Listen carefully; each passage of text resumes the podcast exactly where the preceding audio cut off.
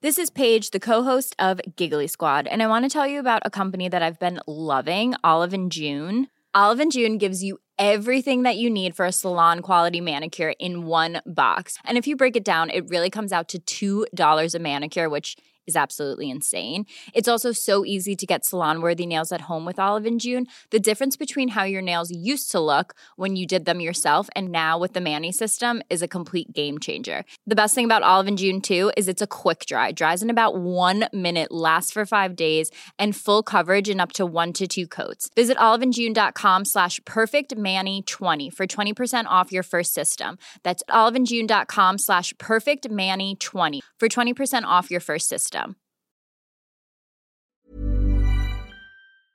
Bonjour, c'est Zoé de Louis.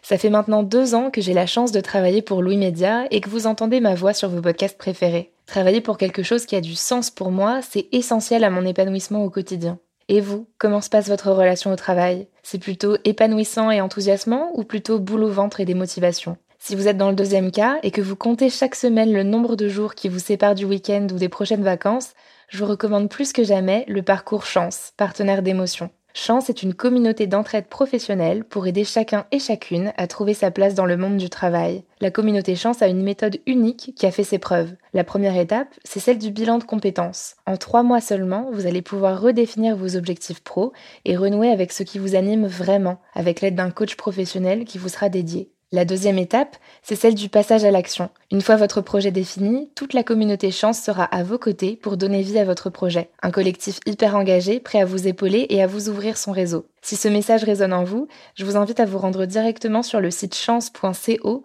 pour faire le point gratuitement avec un conseiller et changer ce qui ne va pas ou plus dans votre vie pro. Bonne écoute Louis.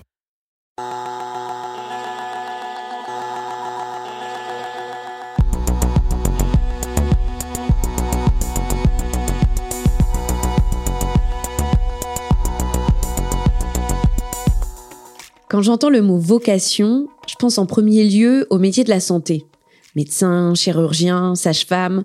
Dans ma tête, ce sont des professions qui exigent un investissement tel qu'on ne peut les exercer que si on est intimement convaincu de l'utilité de sa mission.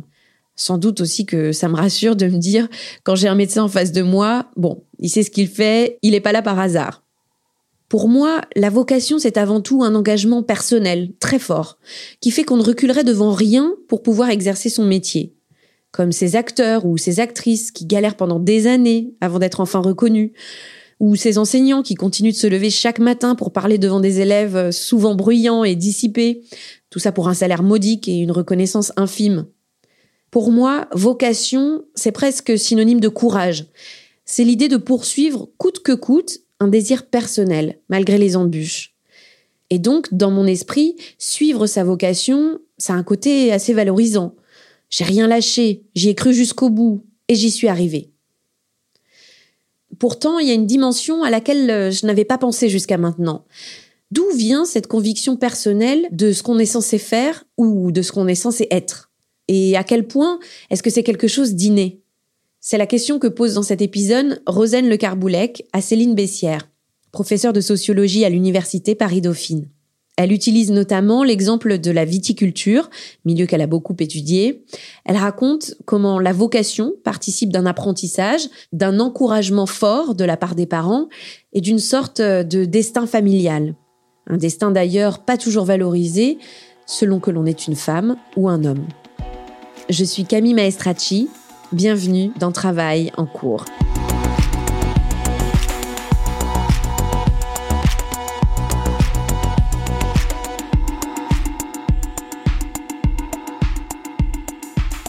Dès 1923, le Petit Larousse illustré rapporte la vocation à l'exercice d'une activité. Je cite Acte par lequel la Providence prédestine toute créature raisonnable à un rôle déterminé. Inclinaison que l'on se sent pour un état, beaucoup de grands artistes ont vu leur vocation contrariée. En 2006, le dictionnaire Hachette évoque, lui, le métier. Je cite là encore Vive inclinaison, penchant pour un état, une profession, il est devenu médecin par vocation. Ce concept semble aujourd'hui avoir envahi tous les univers professionnels. On parle de vocation dans le monde artistique, sportif, politique, ou dans le secteur de la santé par exemple. On dit souvent de ces personnes qu'elles ont de la chance d'avoir trouvé leur voie, leur destinée. Mais est-ce qu'elles l'ont vraiment trouvée elles-mêmes? Et à quel prix? En fait, comment et où naissent les vocations? Pour en parler, je me suis entretenue avec Céline Bessière, professeure de sociologie à l'Université Paris-Dauphine et membre du laboratoire IRISO, l'Institut de recherche interdisciplinaire en sciences sociales. Au travers de ses activités d'enseignement, elle s'intéresse également à la sociologie du genre et à la sociologie du travail. Dans sa thèse de doctorat, elle a étudié les transmissions familiales des exploitations viticoles de Cognac. C'était dans un ouvrage qui s'appelle De génération en génération et qui est paru il y a déjà plus de dix ans. En 2010, c'est au travers de ces recherches-là qu'elle a développé une réflexion intéressante sur le concept de vocation. Initialement emprunté à l'histoire religieuse et au domaine de la théologie, celui-ci désigne avant tout un appel de Dieu. On parle par exemple de vocation des apôtres, puis de vocation sacerdotale, soit un appel à devenir prêtre et à vouer sa vie à la religion. Si l'on applique ce concept au travail, cela signifie donc qu'on serait appelé vers un métier plutôt qu'un autre on ferait le choix d'une profession, comme on entre en religion. Mais est-ce vraiment une affaire de choix? Y a-t-il des facteurs extérieurs qui viennent nourrir et légitimer une vocation? Pour répondre à tout ça, j'ai d'abord demandé à Céline Bessière comment le concept de vocation a-t-il fait son entrée dans nos vies professionnelles? C'est vrai que le concept de, vocation en sociologie, il a une très très longue histoire. Euh, Max Weber en a en a déjà euh, beaucoup parlé. Et euh, l'idée, en fait, si on voulait le définir déjà, ça serait de dire que c'est un engagement très intense, très systématique et très personnel dans quelque chose. Et la plupart des domaines dans lesquels ça a étudié, bah, c'est le domaine de la religion. Qu'est-ce qui fait qu'on a une vocation religieuse? Comment est-ce qu'on devient prêtre, par exemple?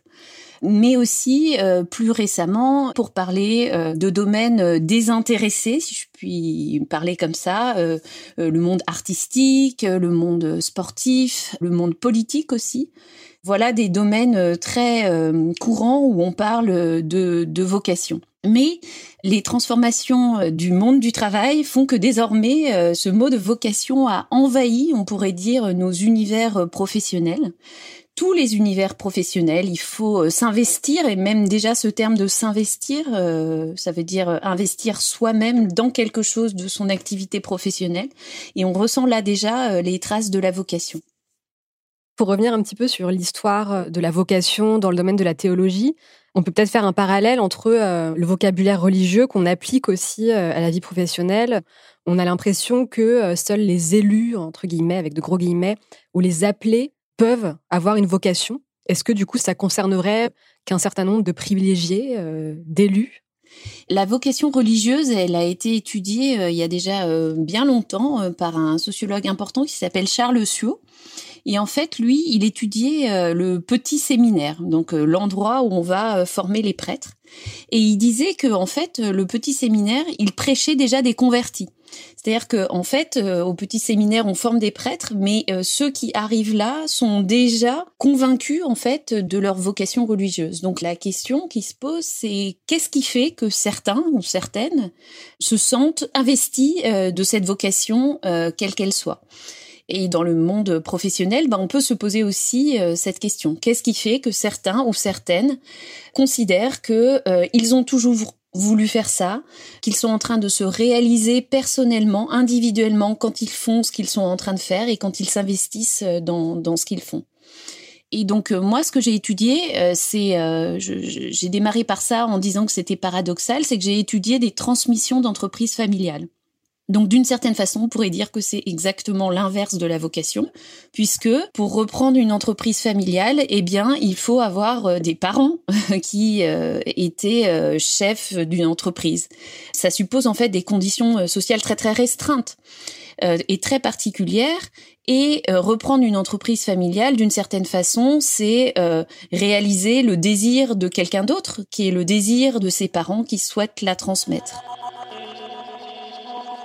Dans le cas de la vocation euh, euh, à reprendre une entreprise familiale, j'ai tout de suite mentionné euh, le désir parental.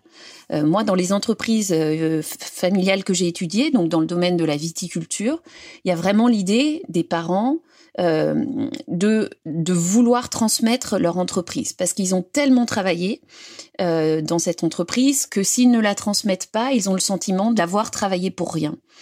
Bien sûr, ça arrive très souvent, hein, des entreprises qui ne soient pas transmises. C'est même peut-être la situation la plus fréquente. Mais n'empêche qu'ils ont le désir de la transmettre. Et du coup, ce qu'ils transmettent en premier lieu à leurs enfants, c'est ce devoir moral de euh, la reprise de l'entreprise familiale. Mais ça suffit pas. Ça suffit pas parce que euh, de nos jours, ben, on reprend pas une entreprise parce qu'on est obligé. Euh, une expression que j'ai très très souvent entendue, c'est il faut reprendre avec cœur, l'inverse de à contre cœur. On peut pas reprendre à contre-cœur une entreprise familiale. Il faut le reprendre avec cœur. Et ce avec cœur désigne précisément la vocation. Ça désigne précisément le type d'engagement personnel très fort qu'il faut mettre dans ce processus. Et donc je disais qu'il y avait le désir parental, mais il faut que ce désir parental y rencontre euh, une appropriation euh, de la part de celui, euh, parce qu'on va voir que c'est surtout des garçons, de celui qui reprend. Et c'est précisément là la, la, vocation. Donc en fait, concrètement, ça se manifeste par quand on fait des entretiens avec des viticulteurs, bah, ils vont vous dire j'ai toujours voulu faire ça. Mes frères et sœurs n'étaient pas intéressés, mais moi oui. Je suis montée sur les tracteurs euh, euh, avec mes parents, avec mon père, et euh, c'était formidable. Et, et j'ai su là que c'était ça ce que je voulais faire. Donc il y a une espèce de ça a toujours déjà été là. Et moi, mon boulot de sociologue, c'est de montrer que ben non, c'est pas tout à fait le cas, ça n'a pas toujours été là, ça, il s'est passé quelque chose. Il y a eu quelque chose d'actif qui s'est passé de la part des parents et de la part des enfants ou de certains enfants. Et, c'est ça en fait la construction de, de la vocation. C'est vraiment un processus très très très très long qui vient depuis euh, l'enfance, même parfois euh, avant la naissance en fait. On peut très bien visualiser ce phénomène dans d'autres cas de figure que les reprises d'exploitation viticole. Par exemple, les familles de médecins, génération après génération, ou d'artisans ou de commerçants. Mais la vocation ne se construit pas que dans la transmission d'un savoir-faire technique. Ce sont aussi toutes les formes d'encouragement de la part des parents qui creusent peu à peu le sillon de la vocation. Dans votre ouvrage euh, de génération en génération, vous prenez l'exemple de, Kevin, fils de viticulteur, euh, à qui on, transmet cette vocation euh, finalement assez tôt, justement en, le, lui faisant essayer le tracteur de son père, etc. à partir de quel âge une vocation peut-elle se manifester?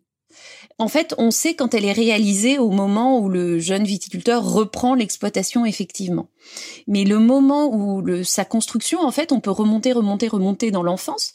Euh, et puis, ça varie selon les familles. Mais il y a certaines familles et certains enfants, notamment euh, des petits garçons, euh, souvent le premier-né des petits garçons, qui vont être investis très très tôt. On pourrait presque dire même avant leur naissance, dès l'annonce du sexe de l'enfant aux parents ou aux grands-parents.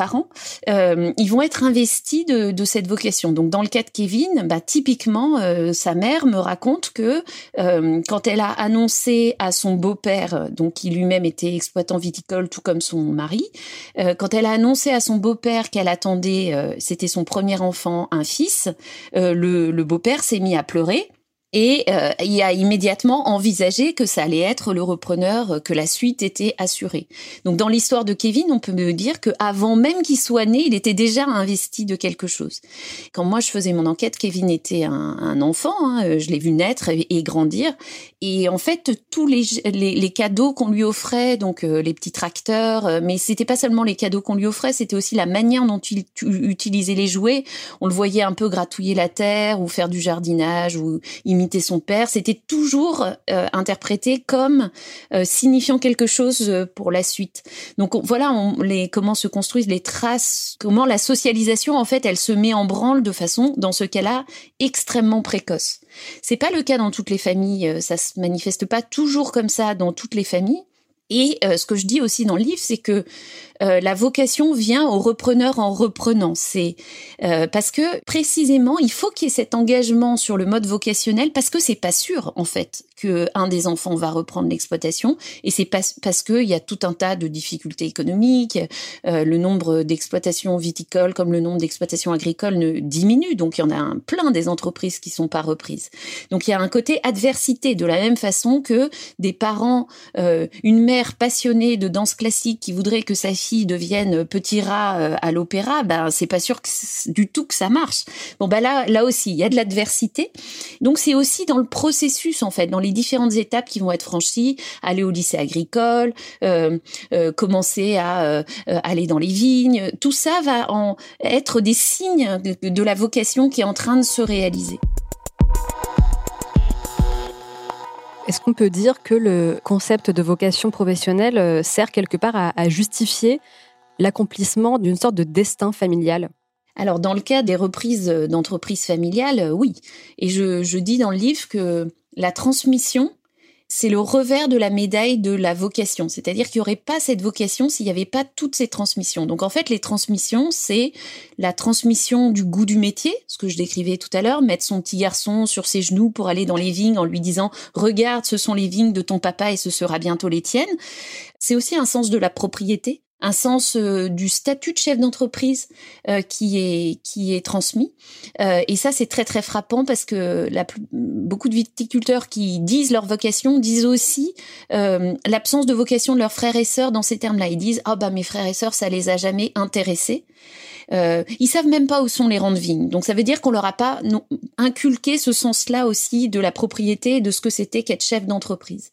Et puis il y a euh, la transmission euh, sonnante et trébuchante du patrimoine qui euh, prend beaucoup de temps, l'héritage, c'est-à-dire comment on transmet patrimonialement à un de ses fils. Donc il y a beaucoup de transmissions qui se déroulent sur du temps très très long.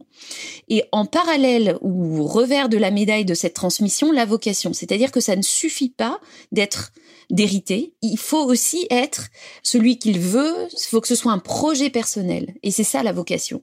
C'est le fait de sublimer toutes ces transmissions par l'idée que c'est ce qu'on est au plus profond de soi et ce qu'on a voulu être au plus profond de soi depuis toujours. Et c'est ça, ce registre de la vocation individuelle qui devient du coup très très efficace parce que on ne reprend pas une exploitation pour faire plaisir à, ses parents, mais pour réaliser son désir personnel et pour s'épanouir euh, personnellement.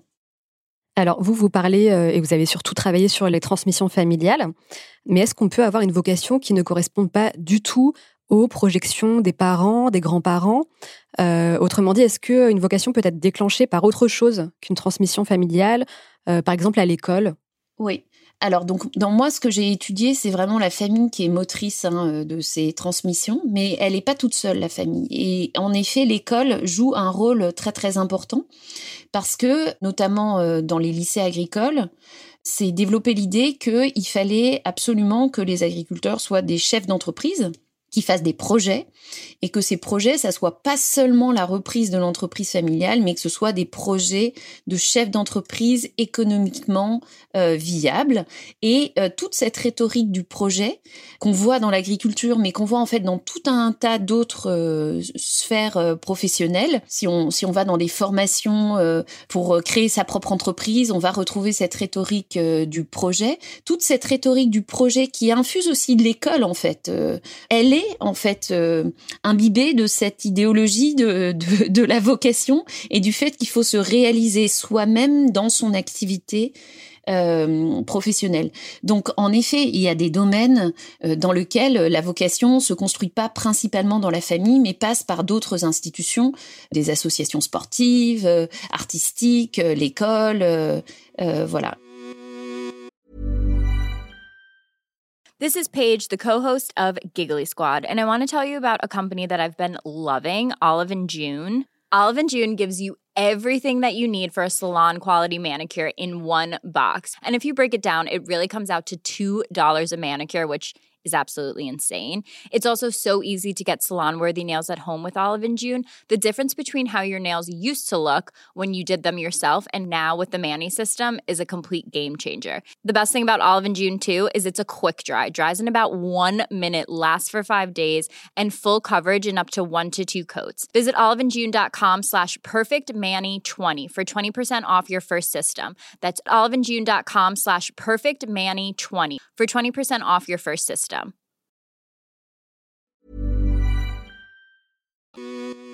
Dans le cas de la viticulture, comme dans d'autres secteurs, plusieurs institutions sont impliquées dans la construction de la vocation.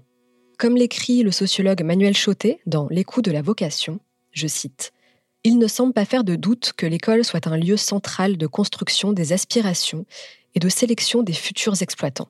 Elle prolonge et affine le travail amorcé par les parents dans le repérage et la fabrique de ceux qui seront disposés et aptes à reprendre l'exploitation familiale moi, celle que j'ai étudiée, et ça peut paraître paradoxal, c'est la famille. C'est-à-dire que, en fait, on pense souvent la vocation comme euh, justement le truc le plus individuel, le plus personnel qui soit, alors même que dans, dans le cas des transmissions d'entreprises familiales, c'est la chose la plus collective qui soit. C'est vraiment un projet, non pas individuel, mais un projet familial, mais qui est pensé comme individuel. Et ça, ça permet euh, de, de, de réfléchir aussi euh, dans d'autres secteurs d'activité où ça a l'air d'être plus individuel. Le sport, ça a l'air d'être plus individuel. Ou le, les compétences artistiques aussi, ça a l'air, la vocation, le talent artistique, ça a l'air d'être plus individuel. Mais en, fait, euh, quand on creuse un petit peu, il y a des chercheurs euh, qui l'ont fait, quand on creuse un petit peu sur les socialisations de ces jeunes talents artistiques ou sportifs, ben on se rend compte que bien souvent il y a des investissements collectifs et bien souvent familiaux en fait derrière aussi. Céline Bessière a commencé à l'évoquer. Dans le secteur qu'elle a étudié, ce sont surtout les petits garçons qui sont investis très tôt d'une vocation. Non seulement une vocation ne serait pas innée, mais elle ne serait pas déclenchée chez les enfants de manière indiscriminée. Alors bah pas du tout. Euh, et là, là encore, le cas des entreprises familiales, c'est un bon cas pour observer ça puisque la première chose qui est absolument manifeste, c'est que ces vocations sont transmises à des garçons et pas à des filles. Aux fils et même précisément à certains des fils plutôt qu'aux filles et à d'autres fils. Donc c'est une question de genre. Euh, donc, dans le cas des entreprises euh, familiales, ça, c'est quelque chose qu'on peut même voir euh, statistiquement, au-delà du seul domaine viticole ou agricole. Les, les, entreprises familiales sont et, et, les biens professionnels de façon générale sont transmis davantage aux fils plutôt que aux filles et même plutôt aux fils aînés plutôt qu'aux autres aux autres fils. Donc ça, on arrive à le retracer dans les enquêtes patrimoine de l'INSEE par exemple. Il euh, n'y a pas du tout l'équivalent qui est fait pour les filles. Et même pire, euh, il y a des filles qui pensaient... Enfin, moi, j'avais un cas euh, que j'avais étudié qui était terrible et tragique. C'était une jeune femme qui était l'aînée après elle, il y avait deux sœurs. Euh, elle avait eu deux sœurs. Elle avait été vraiment élevée comme un garçon, ce qui arrive souvent euh, d'ailleurs euh, dans les ce qu'on appelle les fratries de filles. Donc il y a que des sœurs.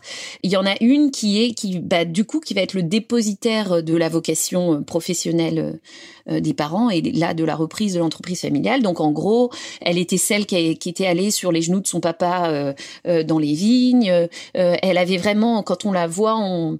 bon, il y a cette expression de garçon manqué. Donc elle était, elle avait euh, dans sa manière de s'habiller, de se comporter, de se tenir, elle avait quelque chose comme ça de, très masculin. Et elle avait tout fait en fait comme euh, comme un garçon pour reprendre l'entreprise de ses parents, c'est-à-dire euh, lycée agricole, investissement dans la vitinologie parce que ses parents s'étaient mis à, vendre leur cognac en bouteille. Et alors même qu'elle avait fait tout ça, et eh bien bing, ses parents ont un petit garçon. Elle, elle avait 16 ou 17 ans, je crois et patatras. Et au moment où elle me parle de ça, elle pleure en fait. Elle, est, elle a une énorme émotion. C'est-à-dire que alors même que euh, cette entreprise familiale, c'était, euh, euh, elle, pensait que elle allait la reprendre. Eh bien, en gros, tout, tout est remis en question parce qu'il y a ce petit garçon et que ce petit garçon, du coup, ben, s'il a, s'il manifeste une envie de reprendre l'exploitation viticole, elle sait que ça sera pour lui. Et en plus de ça, se jouxte à ça la question de son conjoint, c'est-à-dire que elle, elle vient de rencontrer un, dans, dans son lycée agricole un, un autre fils d'agriculteur qui vit à une centaine de kilomètres de là et qui lui aussi est en train de reprendre l'exploitation de ses parents. Et lui, il n'y a pas d'obstacle. Et donc, euh, en gros, elle, elle est en train de déménager pour aller se rapprocher de, de son conjoint. Donc là, on voit concrètement euh, par un cas euh, et il faut vraiment la voir en train de de, de cette masculinité en fait de son expression et en même en même temps cette énorme émotivité quand elle me parle de ça elle est vraiment au bord des larmes et elle se retient. Euh, je trouve dit en fait euh, euh, l'étroitesse des conditions de possibilité pour une fille d'être les dépositaires de, de ce type de vocation concrètement, donc j'ai rencontré des viticultrices qui reprenaient l'exploitation de leurs parents, c'est quand il n'y a pas de frères, ou c'est quand il y a un frère euh, disqualifié, handicapé, malade, euh, voilà. Donc voilà, donc la vocation ne euh, c'est pas une foudre qui taperait au hasard comme ça dans les familles, c'est vraiment sur certains enfants en particulier et plutôt des fils que les filles. Et est-ce que cette observation donc du fait que la vocation est monopolisée par les garçons dans les familles, est-ce que vous pensez qu'elle peut s'appliquer à tous les secteurs? Ou c'est vraiment particulier à la viticulture? Alors, en termes de transmission des entreprises, c'est pas du tout et des entreprises familiales, c'est pas spécifique à la viticulture. Comme je le disais, on le retrouve dans les données statistiques euh, pour l'ensemble des indépendants. Il y a beaucoup moins de femmes chefs d'entreprise que d'hommes chefs d'entreprise. Il y a moins de transmission des biens professionnels d'indépendants vers leurs filles que vers leurs fils. Donc, euh, donc ça, ça traverse les secteurs de l'artisanat, du commerce et de l'industrie. Après, pour les types de d'autres types de vocations euh, du type artistique euh, euh, sportive ou politique. Il y a des domaines plus féminins. Tout à l'heure, j'ai parlé de la danse euh, classique. Bon, bah, il y a beaucoup plus de filles et c'est des, des, des, types de, de transmission de, de vocation qui passent davantage dans des lignées féminines que dans des lignées masculines. Donc, il faut aller regarder domaine par domaine. Mais pour les entreprises, alors c'est très exacerbé dans la viticulture, mais on arrive à le voir dans les données statistiques, tout secteur confondu. Et ce que vous mettez beaucoup euh, en avant dans vos travaux aussi, c'est le fait que pour les hommes, la vocation serait quelque chose de totalement inné en eux euh, depuis leur plus jeune âge, euh, même si, comme vous l'avez dit, c'est inculqué par la famille, etc. Alors que les femmes, elles, doivent sans cesse montrer des preuves de cette vocation et batailler beaucoup plus. Même des filles qui ont été investies d'une vocation euh, au sein de leur famille, comme c'est une situation exceptionnelle, extraordinaire, eh bien, euh, cette vocation est mise à l'épreuve en permanence. Elle est mise à l'épreuve quand elles doivent rechercher un maître de stage et que certains refusent euh, que ce soit une fille. Un très bel exemple, c'est celui de que m'avait donné une viticultrice qui était en train de reprendre l'exploitation de son grand-père et elle me disait que euh, elle, en fait, une des difficultés qu'elle avait eues, c'était euh, de monter sur ces tracteurs qui enjambent les rangs de vignes. Donc, c'est des, tracteurs, en fait, où le rang de vigne passe entre les roues, ils sont surélevés, et on imagine bien que euh, ben, c'est compliqué, et qu'il y a un enjeu qui est de ne pas écraser les rangs de vigne en faisant une fausse manœuvre. Et elle me disait, bon ben moi ça pendant des mois et des mois j'étais pétrifiée à l'idée de conduire ce type de tracteur parce que j'avais peur de me planter. Et quand elle m'a raconté ça, ce qui était frappant, c'est que moi, je faisais plein d'entretiens avec des viticulteurs garçons qui m'avaient parlé de ça aussi, mais pas du tout sur ce mode-là. Ils m'en avaient parlé sur le mode euh, ah bah moi aussi, bien sûr, j'ai écrasé des rangs de vignes, ça fait partie de l'apprentissage. Et ils, racontaient ça en rigolant. Donc d'un côté, en fait, pour les garçons, euh, écraser un rang de vigne, ça faisait partie de l'apprentissage normal, ça portait pas à conséquence, c'était l'objet même d'une blague. Je me suis fait engueuler par mon père, mais bon. Et pour elle, en fait, ça l'avait pétrifiée pendant des mois parce qu'elle ne se donnait pas le droit à l'erreur comme elle était une fille euh, et que bah, c'est très peu fréquent des filles qui montent sur ce type euh, de, de tracteur pour faire ce type-là de manœuvre. Donc là, on voit aussi un des effets euh, de la vocation et un des effets du genre en fait. C'est-à-dire que comme la vocation est masculine, eh bien ce type d'erreur ne porte aucunement à conséquence pour les garçons, alors que pour les filles, bah, il, il produit de l'autocensure le fait qu'elle monte pas sur ce type de tracteur. Et puis, il produit aussi euh, un sentiment de pas être à sa place, de pas y arriver. Euh, voilà, tout ce type d'obstacles qui sont des obstacles externes, mais qui deviennent intériorisés en fait, et qui font qu'elles se limitent dans ce qu'elles font pour cette raison-là. À ce sujet, Céline Bessière met en avant dans son livre que cette différence genrée, le fait que les femmes doivent beaucoup plus faire leurs preuves que les hommes, s'observe aussi en termes de formation. Elle explique par exemple qu'en 2007, 20% des exploitantes professionnelles de moins de 40 ans ont étudié à l'université ou dans les IUT, contre seulement 10% des jeunes exploitants, ce qui est quand même assez parlant. Alors dans l'agriculture, c'est manifeste. Les femmes qui deviennent agricultrices, c'est vraiment, j'ai dit une minorité, hein, c'est euh, euh, parmi les jeunes femmes de moins de 40 ans, on est de l'ordre de 20-25%, quelque chose comme ça, de femmes de moins de 40 ans qui deviennent agricultrices. Et ce qui est frappant, c'est qu'elles sont beaucoup plus diplômées que les garçons. Donc en fait, et celles que moi j'ai suivies, ce qui est frappant, c'est que bah, justement, pour euh, franchir ces obstacles, il faut qu'elles soient sûres de les franchir. Donc en fait, elles en font beaucoup plus. Euh, elles vont pas seulement faire le, le, bac agricole, elles vont faire euh, le BTS. Euh, elles vont faire la formation euh, hyper pointue d'onologie. Euh, pour se rassurer aussi, ça rejoint l'exemple que je donnais tout à l'heure du tracteur dans les vignes. Hein, C'est pour être sûr d'y arriver, elles, elles, franchissent les obstacles en, en, passant beaucoup plus haut, quoi. Et les diplômes vont dans ce sens-là. Elles, elles accumulent les formations pour ça, pour se sentir plus légitimes pour le faire. Et vous soulevez également autre chose, c'est que bah, les femmes, euh, effectivement, euh, on, leur met toujours des bâtons dans les roues, euh, c'est toujours beaucoup plus compliqué, alors que, à l'inverse, les hommes exploitants sont eux soutenus par les femmes et notamment par leurs compagnes dans l'exercice de leur vocation. Ce qui m'amène à vous demander quels sont les coûts de l'exercice de cette vocation pour l'entourage et notamment pour les femmes?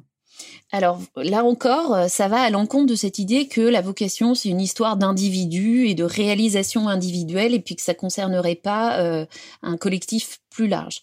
Donc ces vocations de repreneurs d'entreprise familiale, on, on, a vu tout à l'heure que ça se faisait bah, aux dépens des frères et sœurs déjà. C'est-à-dire qu'il y en a un qui va hériter euh, euh, de la propriété viticole alors que les autres euh, ne vont pas hériter de ça. Alors selon les familles, ils vont hériter d'autres choses ou bien ils vont renoncer à leur, euh, ils vont renoncer à leur héritage. Donc on voit bien là qu'il y a une inégalité donc ça, c'est quelque chose que, pas seulement dans le secteur viticole, mais qu'on a travaillé avec Sybille Golac dans le genre du capital, euh, l'idée que voilà, le, les biens professionnels, euh, mais aussi euh, les maisons de famille sont davantage transmis aux fils qu'aux filles, avec cette idée, bah, là encore, de vocation, c'est que euh, les fils, et notamment les fils aînés, vont être mieux à même de préserver le patrimoine euh, familial. Et donc là, on voit le coût euh, au sens économique du terme, euh, en termes d'héritage pour les autres fils et pour les filles surtout, euh, de ne pas bénéficier de cet avantage patrimonial qu'on peut retrouver dans des données statistiques nationales qui traversent les, milieux sociaux et les différents milieux professionnels. Donc ça, c'est un premier coup de la vocation pour euh, les, les, sœurs et, les frères. Le deuxième coup pour l'entourage, alors là, je reviens dans les exploitations euh, agricoles et viticoles, c'est le fait que bah, il y a une famille qui continue à se mettre au service de celui qui a la vocation agricole et qui reprend euh, l'exploitation. Quand j'ai fait mon enquête à Cognac, c'était vraiment le moment où il y avait un basculement générationnel, c'est-à-dire que au début des années 2000, les épouses d'exploitants agricoles ont cessé majoritairement d'être elles-mêmes exploitantes agricoles comme c'était le cas la génération précédente. Dans les années encore 60, 70, 80, euh, les épouses d'agriculteurs étaient elles-mêmes agricultrices, d'ailleurs pas toujours reconnues comme agricultrices, puisque euh, on les considérait comme aides familiales, sans profession. Et il euh, y, a, y, a une femme qui me disait, moi je demandais à mes enfants d'écrire sur... Euh, donc dans les années 80, je demandais à mes enfants d'écrire euh, à l'école profession de la mère sans profession C-E-N-T et non pas SANS. Elle était, elle était viticultrice, elle travaillait autant que son mari dans l'exploitation, mais elle n'était pas reconnue en tant que telle. Euh, plus récemment, donc dans les années 2000, les, épouses et les compagnes des exploitants agricoles ont continué à occuper des emplois euh, salariés qui peuvent être euh, assez variés, hein, mais ça peut être, je sais pas, des caissières, des caissières de supermarché, des aides à domicile, des aides-soignantes, des infirmières, enfin tout, tous ces emplois féminins, euh, souvent pas très bien payés d'ailleurs, euh, pour beaucoup d'entre elles à temps partiel, mais elles occupent ces emplois salariés. Et en fait, une conclusion un peu rapide, ça serait de se dire bon bah voilà, maintenant euh, c'est complètement séparé. Il y a d'un côté l'entreprise agricole et de l'autre côté le travail salarié de l'épouse, et ces épouses maintenant ne font plus rien sur les exploitations. Et en fait, c'est pas vrai. Ce que moi j'ai observé, c'est que euh, elles ont ces emplois salariés qui permettent tout un tas de choses pour l'entreprise euh, agricole. Euh, par exemple, ça permet euh, d'emprunter à la banque pour agrandir, pour acheter des vignes ou pour acheter du matériel agricole. Ça permet aussi de payer les factures d'électricité les mois ou les années où les revenus de l'entreprise sont sont plus faibles. donc ça permet tout un tas de choses économiquement pour l'entreprise, mais même en termes de travail. je disais que mm, un certain nombre d'entre elles sont à temps partiel.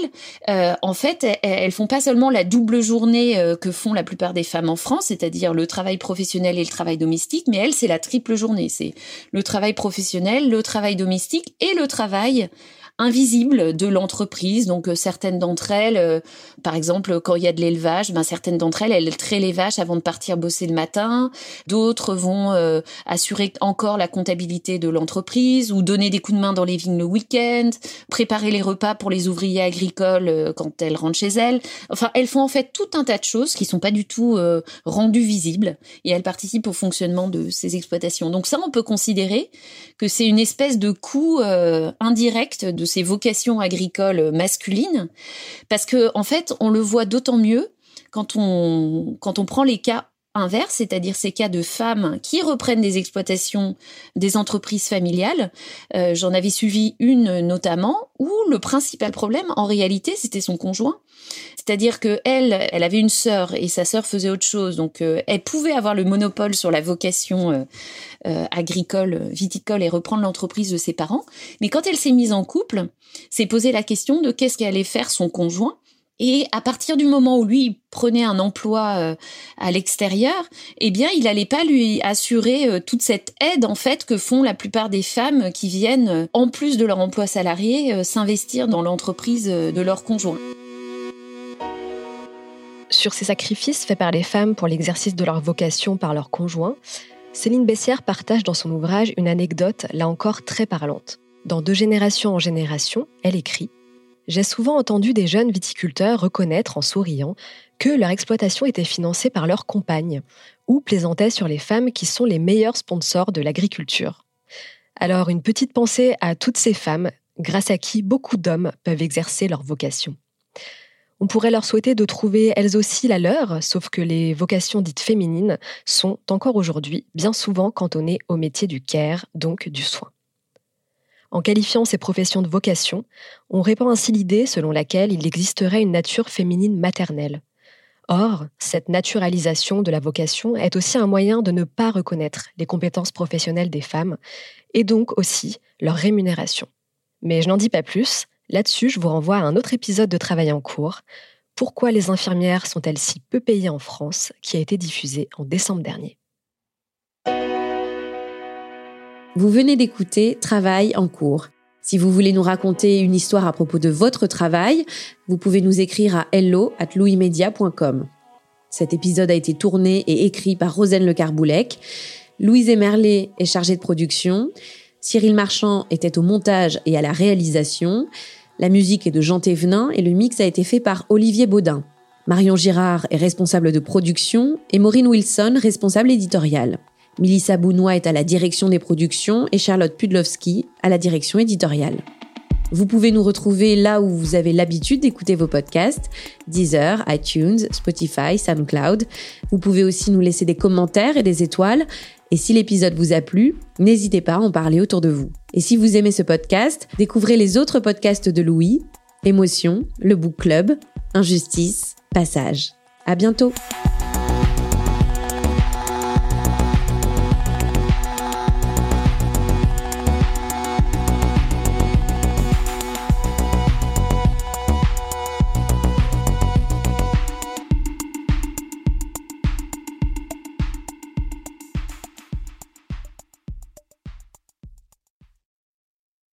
Bonjour, c'est Zoé de Louis. Dans Émotions au travail, on décrypte toutes les émotions qui vous traversent et vous bousculent parfois dans votre vie professionnelle. Aujourd'hui, j'aimerais vous parler d'un podcast super inspirant, Bienvenue dans l'ascenseur, animé par Anne-Cécile Sarfati. Dans chaque épisode, elle reçoit des personnes au profil varié, médecins, responsables commerciaux, chefs d'entreprise, qui ont su gravir l'ascenseur social. Parti de rien, il et elle partagent leur parcours, leurs rêves, leurs doutes, leurs émotions dans lesquelles vous vous reconnaîtrez sûrement, et donnent des conseils pour oser monter dans l'ascenseur social quand on n'y croit pas pour soi-même. Alors allez découvrir ces belles histoires de réussite en écoutant Bienvenue dans l'ascenseur, disponible sur toutes les plateformes. Merci à Bienvenue dans l'ascenseur pour leur soutien, et bonne écoute